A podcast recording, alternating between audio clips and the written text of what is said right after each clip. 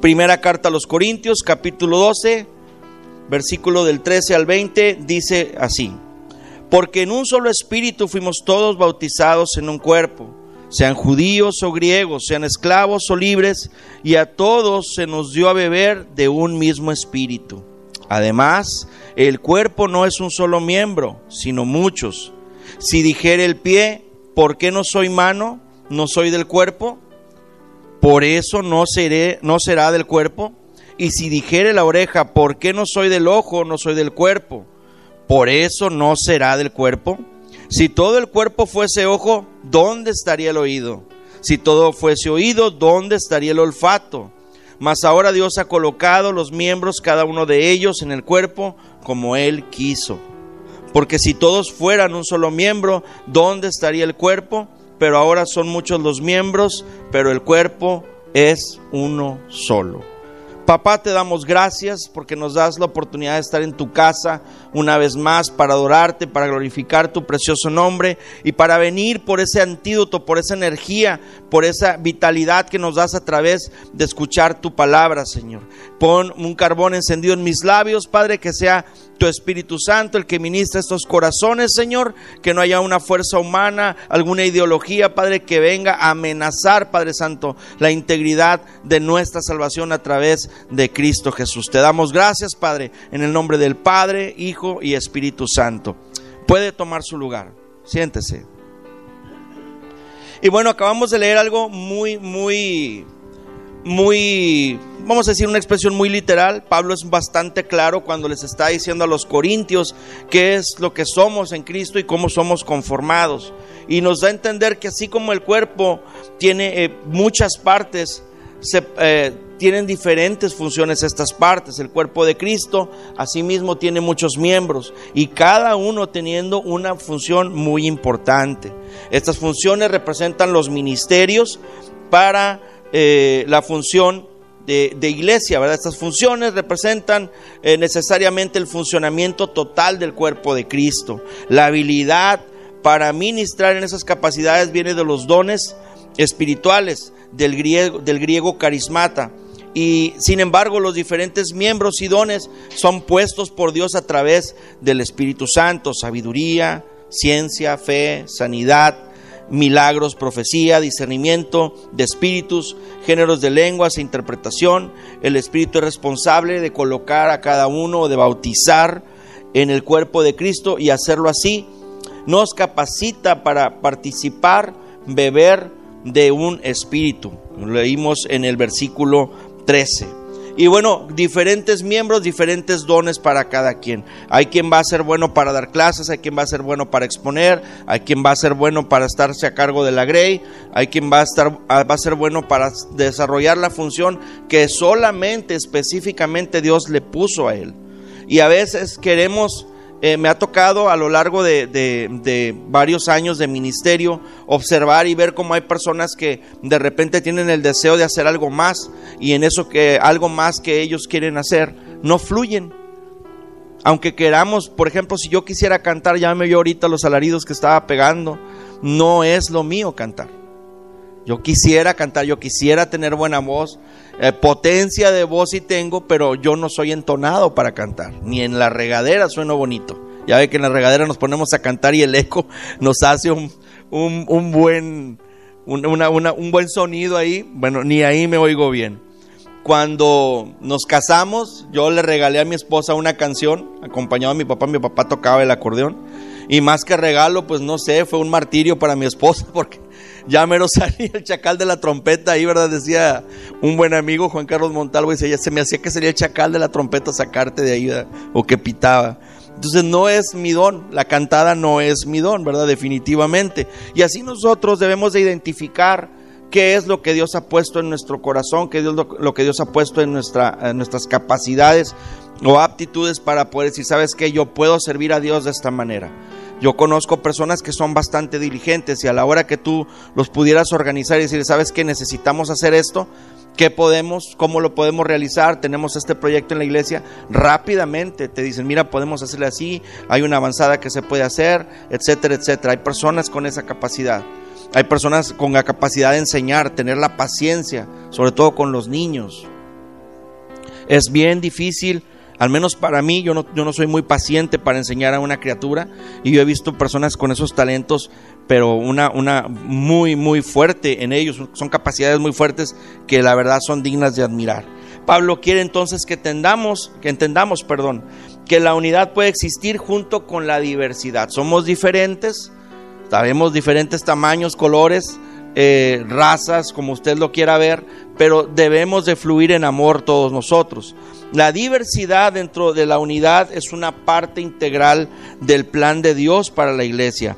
Pablo quiere que los corintios reconozcan, o quería que los corintios reconocieran que cada miembro del cuerpo de Cristo ha sido dotado para llevar a cabo una función necesaria en el cuerpo y que ese ordenamiento lógicamente proviene de Dios. Dios ha puesto soberanamente en el cuerpo como Él quiso a cada quien lo que a cada quien le tocaba. Pero debemos de trabajar en una profunda armonía. Cuando yo llegué a la iglesia de restauración y poder, que yo sabía eh, yo tenía, yo en mi haber había conocimiento de audio, tengo muchos años de, manejar eh, equipo de audio. Yo rápidamente me quise poner a disposición ahí de, trabajar. Levanté la mano, hey pastor, aquí estoy.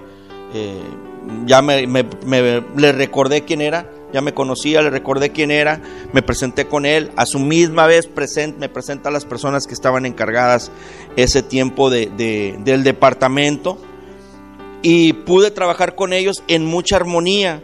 Y es lo que está buscando Dios, que seamos unidos y, que trabajemos en completa armonía unos con otros.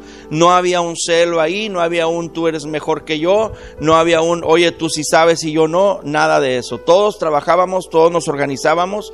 Trabajé de la mano de, de dos grandes, les puedo decir amigos, este Samuel Cortinas y, Julián Castro. A la fecha yo tengo contacto con ellos, mucho cariño, siguen sus palabras conmigo y, recuerdo muy bien cómo ellos eh, pues hacían su parte también dentro de, de esto. Y es lo que está buscando Jesús en nosotros, que seamos parte íntegra de su iglesia con nuestros dones y nuestros talentos impuestos por Él mismo, pero que complementemos unos con otros para que seamos parte de ese cuerpo estratégicamente interconectado. Por ejemplo, cómo está conectada la mano con el brazo y con el antebrazo. No sé si lo estoy diciendo bien. ¿Es brazo, antebrazo o este es antebrazo? Sí, ¿verdad? Sí, ok. Vamos a dejarle ahí. Pero está interconectado todo. A lo mejor yo quisiera alcanzar la Biblia en este momento y si no tengo el brazo, no voy a lograr que mi mano sujete la Biblia en la distancia en la que estoy. Y a veces son cuestiones que el, Espíritu Santo tiene bien denotado, que cada uno tenemos dones y talentos puestos por Dios para que eh, estemos interconectados, como les decía, pero trabajemos también de manera interdependiente. Esta profunda armonía nos une y debe ser una experiencia común. En todos nosotros debe de haber el gozo de estar sirviendo unos con otros y cada quien dentro de lo que le toca al otro no debería de haber envidias, no debería de haber porque él sí canta bien y yo no, o porque él sí ministra bien y yo no, o porque el otro sí predica bien y yo no. Cada quien tiene su don, cada quien tiene su talento. Y cualquier gozo o sufrimiento que debería de haber en uno, los demás lo debemos de celebrar. A veces es, es, es bien gozoso ver una iglesia pequeña, me ha tocado ver iglesias que son pequeñas, pero que todos están bien unidos. Y cuando una hermana se enferma, un hermano se enferma, ahí están todos con la, sopita, con, el, con, la llamada por teléfono, bien al pendientes de lo que está pasándole a esa hermana. Así como cuando el que se casa, se casa alguien en la iglesia o hay un cumpleaños y todos se gozan de la misma manera. Hay una carne asada, hay unos tamales, aunque sea unos tamales, como dice mi suegra, este, con unos tamalitos se puede celebrar y todos se gozan por un año más de esa persona. Y así deberemos, debemos, debemos de ser como iglesia. Tal, tal arreglo es obra, perdón, de la mano de Dios. No es solo su diseño, que estemos juntos y en perfecta armonía, sino que también es un derecho que tenemos de estar juntos, de estar cómodos, de estar bien, de estar contentos, de estar eh, gozosos porque el otro hermano es bendecido, gozosos porque el otro se casó, etcétera, etcétera, etcétera. Y cada miembro es capacitado en la iglesia para su propio eh, propósito. Y ese propósito es ser parte del ministerio dentro del cuerpo de, de Cristo. Amén. ¿Está conmigo, Berea? Amén, amén. Dice, los dones provienen de Dios y son para ministrar dentro del cuerpo de Cristo. Pablo señala claramente que esos dones espirituales crean la capacidad para ministrar dentro del cuerpo de Cristo, dentro de la iglesia, y que todos los miembros son capacitados para servir. Sin embargo, ellos no tienen los mismos dones. Hablábamos hace un rato de que la mano es la mano, el brazo el brazo, etc.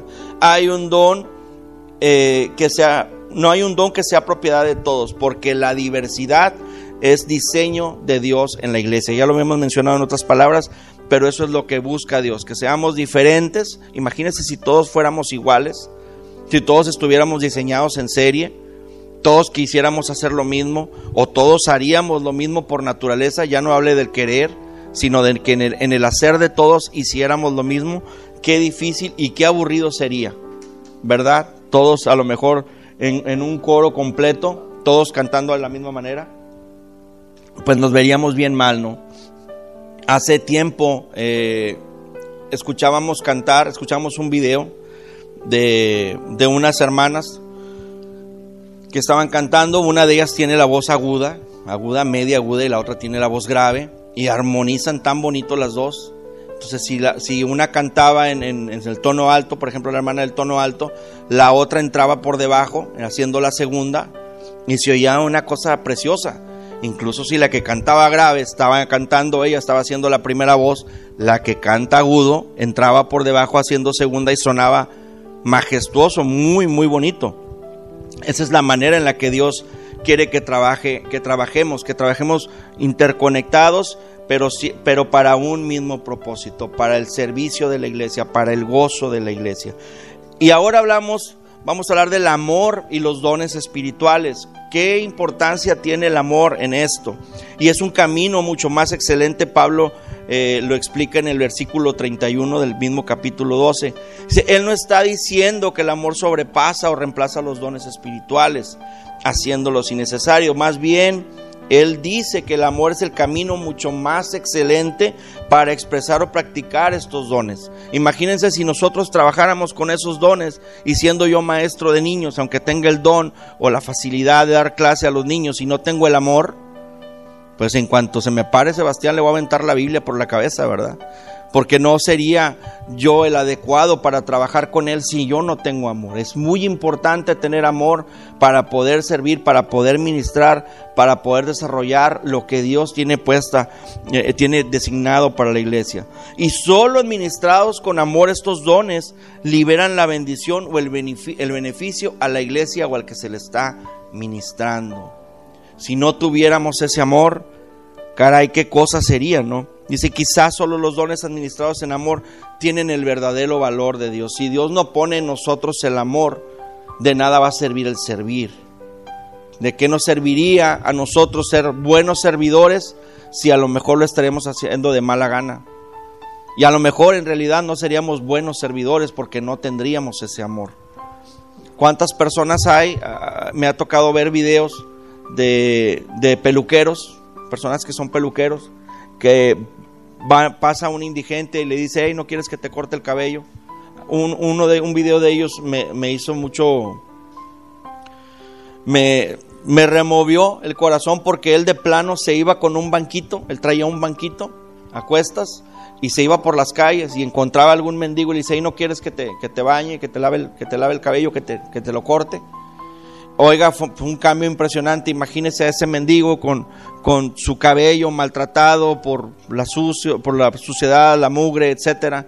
Él le da la oportunidad, le lava el cabello, se lo corta, lo afeita. Esa persona es transformada en cuestión de minutos. Y él dice es que yo tengo el, el, don, yo tengo el talento para hacerlo. Y siento, ¿verdad?, que yo debo de, de darle algo a Dios de lo mucho que Él me da y me salgo a las calles y, es la manera en la que yo sirvo a Dios. Y solamente teniendo el amor, esa persona puede aceptar, acercarse a un mendigo y decirle, ¿sabes qué? Te voy a cortar el cabello, te voy a atender, te voy a asear. Y vaya que tiene amor esta persona. También como un fruto del Espíritu que encuentra expresión a través de los dones espirituales, el amor en acción promueve la formación del carácter cristiano.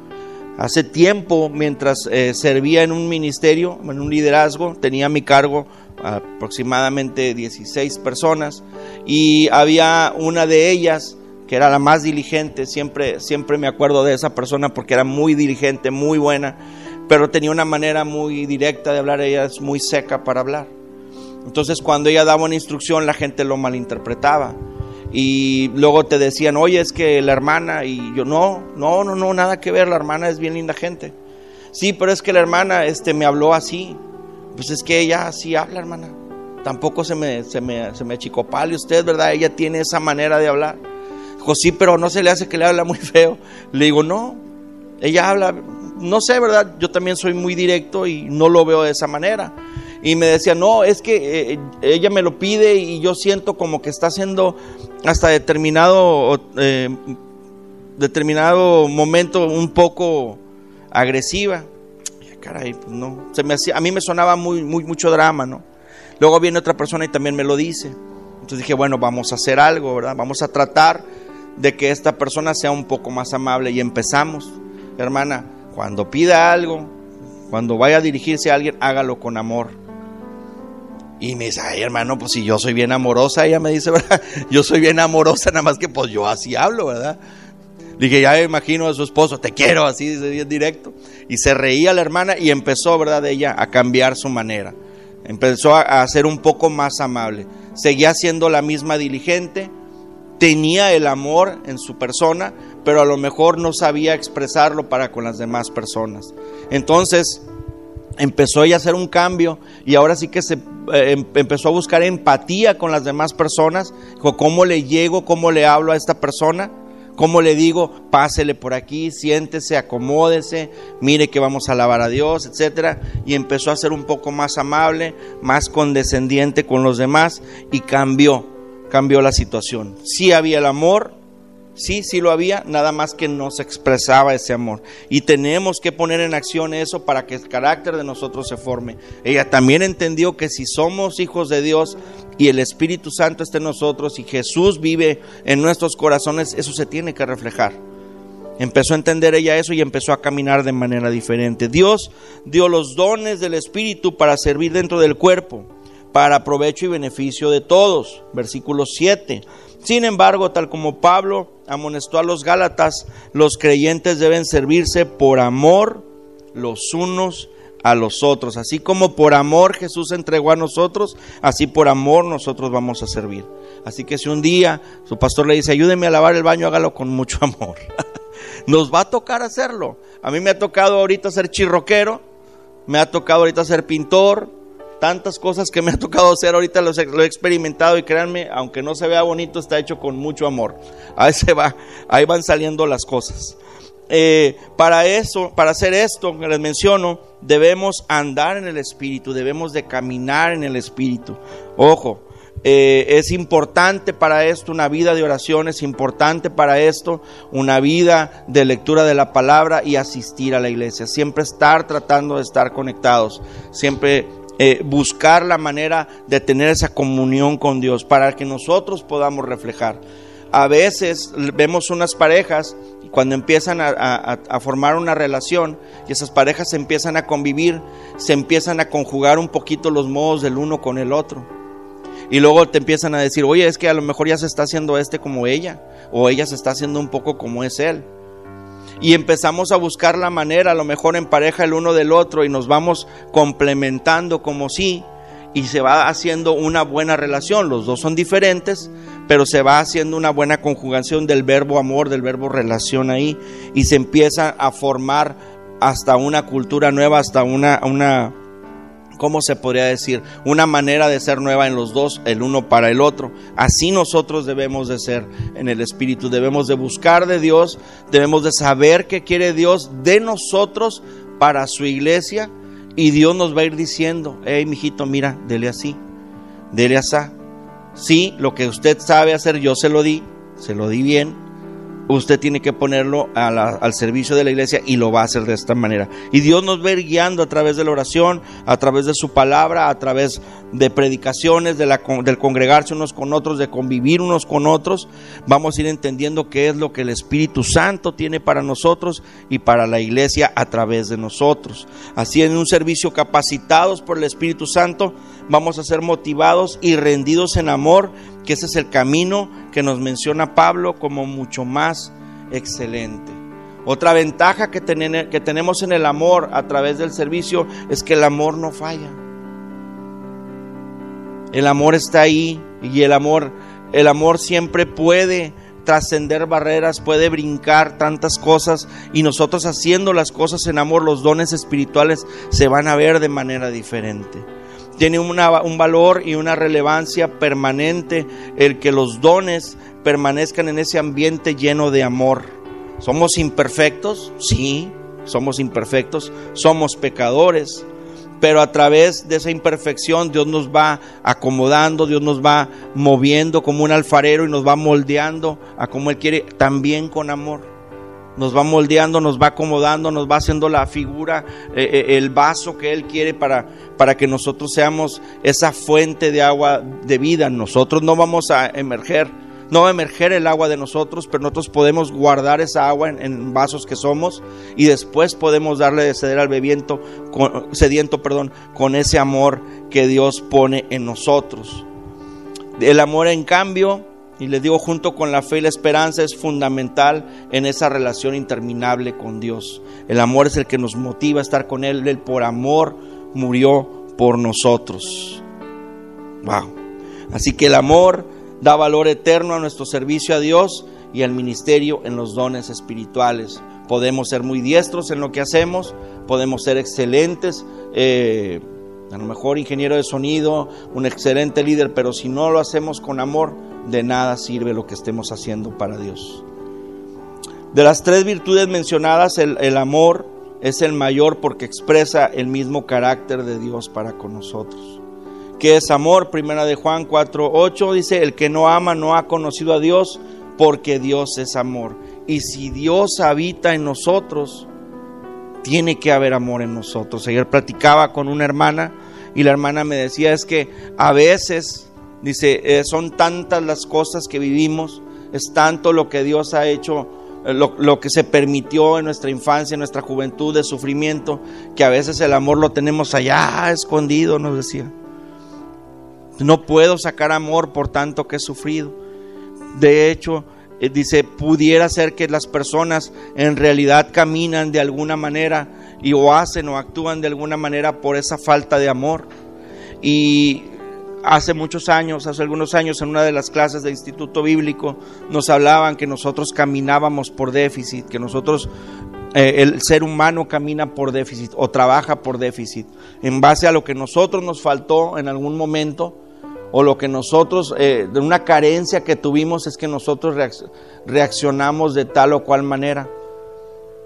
El libro El arte de la consejería bíblica de Gary Krabs lo menciona incluso hace aquella pirámide de Maslow, la pirámide donde vienen cinco etapas y en la etapa de autorrealización, para que un ser humano llegue a esa autorrealización, tiene que pasar diferentes cosas que lo van a hacer el sentir realizado en la pirámide esa de Maslow, pero cuando lo vemos en Cristo nosotros, si pudiéramos ver esa misma pirámide, si el amor empieza estando con nosotros, nosotros llegamos rápido a esa autosuficiencia y a esa autodependencia, o vamos a, decirlo, esa dependencia de Dios porque el amor está en nosotros, porque hemos entendido que somos salvos no por obras, sino por gracia, por la gracia del sacrificio redentor de Jesús por nosotros en la cruz del Calvario. Ya no vive... Eh, ya no vivo yo, dice, decía Pablo, sino Cristo vive en mí. Las cosas viejas pasaron.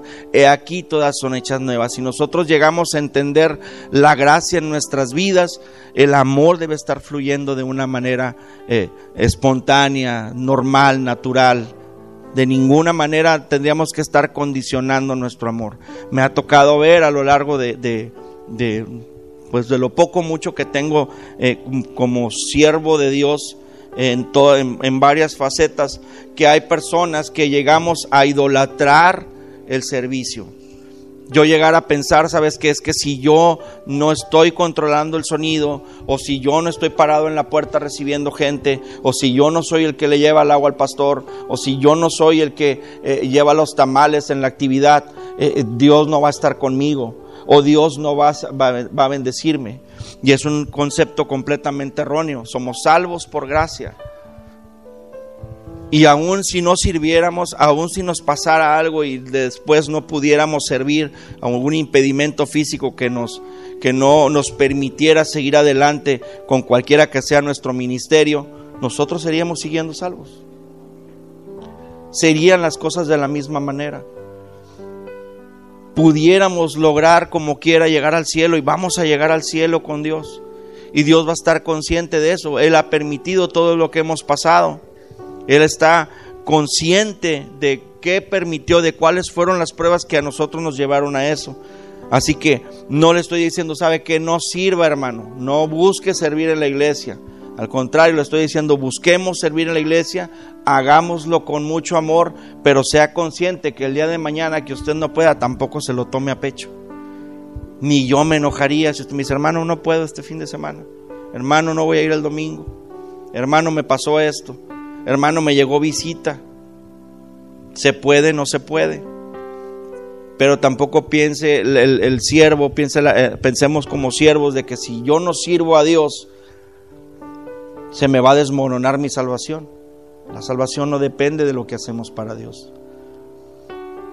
Hay que ser bien conscientes de eso. Dice, vivamos el amor como hermanos e iglesia de Cristo haciendo la voluntad de Dios, cada uno siendo parte primordial del cuerpo, edificando con sus dones todos llenos de amor. Amén, amén. Qué padre, qué padre es estar conscientes de qué somos en Dios, de que no es por nuestras buenas obras, pero que sabemos que los talentos que vienen de parte de Dios tienen que ser depositados, tienen que ser utilizados para su iglesia para nosotros mismos, entre nosotros vamos a ser bendecidos. Así como si ahorita me da comezón, aquí en el hombro me puedo rascar con mi mano, es una bendición tener la mano y poderme rascar. De la misma manera, si me golpeara el codo con la mano, con la otra mano de mi otro, de mi otro brazo, puedo eh, sobarme o, tratar de, de curarme. Y a veces vemos esas personas eh, que no tienen manos, que no tienen brazos y nos dan un testimonio tremendo del amor que tienen en ellos. Hay un, hay un, un cuate que toca la guitarra de una manera impresionante, no me recuerdo el nombre, se lo debo. Y en una ocasión vi una entrevista de él, fue muy impresionante para mí. Eh, él da su testimonio, da su testimonio de sufrimiento, de, de todo lo que él ha vivido y cuando llega una muchacha con él, se le acerca y le dice, wow, me impactó el testimonio que acabas de dar, este, me gustó mucho. Y le dice, ¿me dejas darte un abrazo? Y él le dice, claro. Dice, claro que te dejo darme un abrazo. Dijo, eso para mí es más que un milagro, le dice.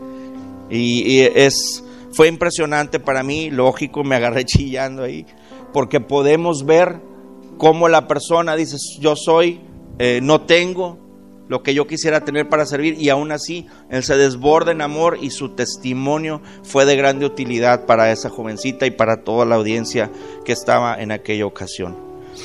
Y voy a, voy a leerles un texto, un texto muy, a mí se me hace de lo más fuerte que hay en la Biblia, cuando nos confrontan eh, a nosotros con qué somos, qué vamos a hacer, qué vamos a hacer con lo que somos de parte de Dios. Dice Mateo 25, capítulo 14 al 30, dice, porque el reino de los cielos es como un hombre que yéndose lejos llamó a sus siervos y les entregó sus bienes. A uno le dio cinco talentos y a otros dos, y a, uno, a otro uno, y a cada uno conforme a su capacidad. Y luego se fue lejos. Versículo 16 dice, y el que había recibido cinco talentos fue y negoció con ellos y ganó otros cinco talentos. Asimismo, el que había recibido dos, ganó también otros dos. Pero el que había recibido uno fue y cavó en la tierra y escondió el dinero de su señor. Después de mucho tiempo vino el señor de aquellos siervos y arregló cuentas con ellos. Y llegando al que había recibido cinco talentos, trajo otros cinco talentos, diciendo, Señor, cinco talentos me entregaste, aquí tienes, he ganado otros cinco talentos sobre ellos. Y su señor le dijo, bien, buen siervo y fiel. Sobre poco has sido fiel, sobre mucho te pondré. Entra en el gozo del Señor. Dos, el, llegando también el que había recibido dos talentos, dijo, Señor, dos talentos me entregaste, aquí tienes, he ganado otros dos talentos sobre ellos. Su Señor le dijo, bien, buen siervo y fiel, sobre poco has sido fiel, sobre mucho te pondré.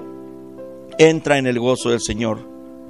Pero llegando también el que había recibido un talento, dijo, Señor, te conocía que eres hombre duro, que ciegas donde no sembraste y recoges donde no esparciste, por lo cual tuve miedo.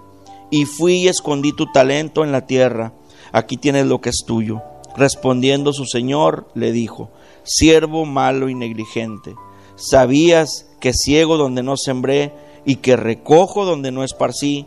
Por tanto, debías haber dado mi dinero a los banqueros y al venir yo hubiera recibido lo que es mío con los intereses. Quitadle pues el talento y dadlo al que tiene diez talentos. Porque al que tiene le será dado y tendrá más, y al que no tiene, aún lo que tiene le será quitado. Y el siervo inútil, y al siervo inútil echadle en las tinieblas de afuera, allí será el lloro y el crujir de dientes.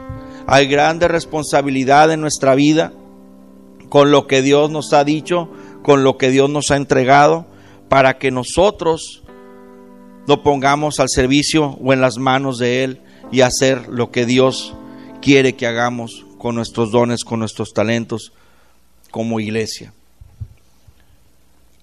Si en algún momento de su vida se ha identificado con algún servicio o algo que se pudiera hacer, que usted pudiera hacer para el servicio de Dios, le invito a que se ponga en manos de Él y le diga, Señor, háblame cuando esté listo, yo quiero servirte, yo quiero alabarte, yo quiero glorificar tu nombre a través de mi servicio, a través de ese don, de ese talento que tú has puesto en mi corazón, en mi vida, para poderte servir.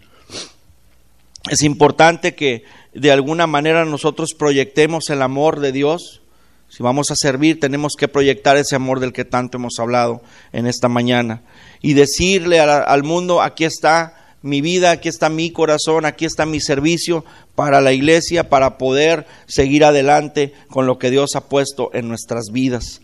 Pongámonos en las manos de Dios como buenos siervos, como aquellos que recibimos los cinco talentos o que recibió los cinco talentos y el día de mañana, Señor, me diste cinco, aquí hay cinco más pudimos hacer algo con esos dones, con esos talentos. Póngase de pie, iglesia. Vamos a darle gracias a Dios por esos dones, por esas capacidades que ha puesto en nuestras vidas y vamos a pedirle que nos use, que seamos usados en cualquier lugar en el que nosotros estemos, una plática, una conversación, que nuestro testimonio, nuestro lo que nosotros hayamos sido en alguna ocasión se pueda reflejar en aquel momento y ser de bendición. Si hay algún talento, algún don, digámosle al Señor, lo pongo en tus manos, Padre, aquí está mi vida, aquí está mi corazón, quiero servirte, quiero ser de bendición en tu casa, quiero ser de bendición en tu pueblo, quiero ser de bendición en mi familia, quiero mostrarme como un verdadero hijo tuyo, como un obrero digno que no tiene de qué avergonzarse. Dice la palabra que, que debe de llegar Dios y debe de encontrarnos así, trabajando, y que no nos avergoncemos de eso que estemos haciendo en ese momento, porque vamos a estar trabajando. Padre Celestial, te damos gracias esta hora, Señor, por lo bueno que eres con nosotros, Padre bendito. Gracias porque has, eh, has, puesto en cada uno de nosotros dones, talentos, Señor, para que nosotros los depositemos en tu iglesia, Padre, en el cuerpo de Cristo y seamos ministrados unos con otros. Qué importante, Señor, es que entendamos que hay planes en, nuestros, en nuestras vidas, hay propósitos, Señor, para cada uno de nosotros a través de lo que has depositado, Señor, en nuestra persona. Yo te pido, Señor, que nos des más amor, Padre Santo, para seguir reflejando eh, eh, tu Espíritu Santo en nuestras vidas, Señor. Que el Espíritu Santo muestre, Padre Santo, que tú habitas en nuestros corazones y a través de nuestro servir mostrar ese amor que has puesto en cada uno de nosotros. Te pedimos por aquellos hermanos, Padre Santo, que este día no pudieron asistir, que están tomando, Señor, la segunda dosis de vacuna. Aprovecho, Señor, para darte gracias porque les diste esa oportunidad, Padre Santo, ya de, de tener su segunda dosis. Gracias por ello, Señor. Gracias por mis hermanos Castillo, por mi hermana Florinda, Padre Santo, por aquellos que eh, en esta ocasión se reportaron, Señor, que no podrían estar con nosotros. Te doy gracias por ellos, Padre Santo.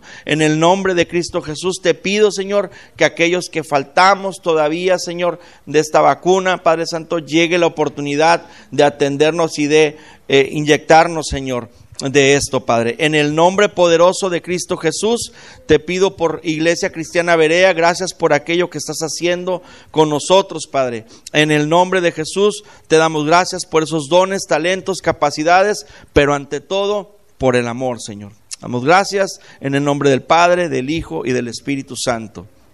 Amén.